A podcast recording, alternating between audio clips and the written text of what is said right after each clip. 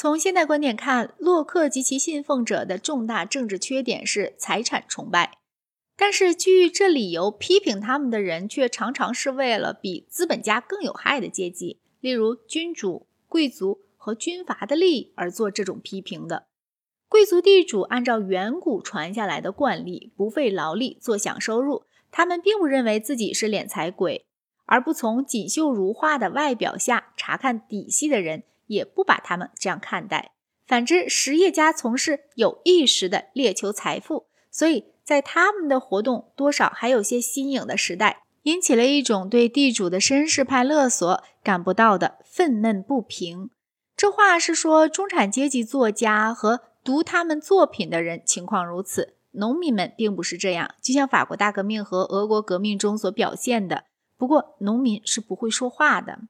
洛克学派的反对者大多赞赏战争，以为战争英勇壮烈，而意味着灭气舒适和安逸。反之，采取功利主义伦理观的人，往往把大多数战争看成是蠢事。至少在19世纪，这点又使他们和资本家连成一气，因为资本家由于战争妨碍贸易，也厌恶战争。资本家的动机当然是纯粹自私自利的，但是由此却产生了比。军阀及其文字帮手们的意见和公众意见较为一致的建议。是的，资本家对战争的态度向来也摇摆不定。十八世纪时，英国打的仗，除美国独立战争以外，总的讲是赚钱事儿，得到了实业家们的支持。但是从十九世纪初一直到末年，实业家们赞成和平。到现代，到处大企业和民族国家发生了密切的关系，以致形势大变。但是，即使现在，无论在英国或在美国，大企业一般是厌恶战争的。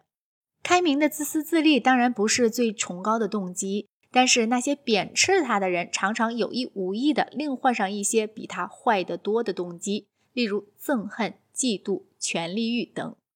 总的讲，根源出于洛克的倡导开明自立的学派，同借英雄品质与自我牺牲的名目鄙视开明自立的那些学派比起来。对增加人类的幸福多做了贡献，对增加人类的苦难少起了些作用。初期工业社会的那种种惨事我并没有忘记，但是那到底在这制度内部减缓下来了。而且我再拿以下的事情同那些惨事来做个对比看：俄国农奴制、战争的祸害以及战争的遗患、恐惧和憎恨，以及旧制度已丧失了活力时还企图维持旧制度的人必然有的蒙昧主义。